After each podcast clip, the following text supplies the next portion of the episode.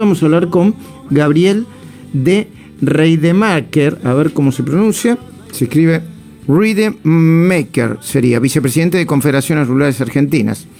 Eh, Gabriel, muy buenos días. ¿Me decís primero cómo se pronuncia tu apellido, por favor, o su apellido? Buen día, Luis, ¿qué tal? ¿Cómo estás? Gabriel de Rademacher. Muchísimas gracias por el contacto. Bueno, eh, Reda, de nuevo, ¿cómo es? Rademacher, de Rademacher. De Rademacher, ¿no? Eh. Hay que llevar el apellido ese, ¿eh? porque es medio cacofónico. Hay que llevarlo. Hay, que, aprender a escribirlo de chiquito. Ese es el mayor desafío. De Rademacher. Ahí está, ya con la tercera vez. Mirá que yo a, veces hasta ahora una neurona le pide permiso a la otra para pensar, pero pudo. Bueno, ¿cuál es tu mirada sobre, sobre la decisión que acaba de tomar el gobierno de, de suspender las exportaciones de carne durante 30 días? Mira, la, primera lectura que hicimos es que el presidente, aquel 23 de diciembre de 2019, cuando nos dijo que nada de esto iba a llevar adelante durante su gobierno, que había aprendido los errores del pasado, que no iba a cometer nuevamente los mismos errores, este, nada de esto se ha cumplido. Por el contrario, ha sido una sucesión de repetir errores que llevan, que llevan a, a, resultados ya conocidos, errores que llevan a enfrentamiento con el sector productivo agropecuario, a caída de producción, a caída de puestos de trabajo, a caída de ingresos, y lo peor de todo, a caída de ingresos de divisas, que es lo que el país está necesitando de manera imperiosa. En aquel momento nos dijo efectivamente que necesitaba un aliado estratégico en el campo que aportara las divisas que el país necesita.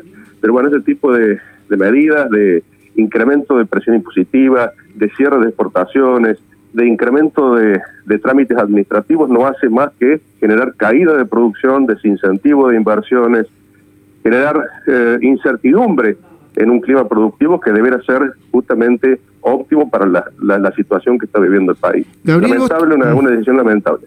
Gabriel, vos también considerás este, que esto eh, eh, pone eh, en vilo a todo el campo, de hecho la mesa de enlace fue la que decidió un paro y que de alguna manera se acerca o es una, o es una réplica todavía no de la envergadura que tuvo, pero la, la decisión de imponer la resolución 125?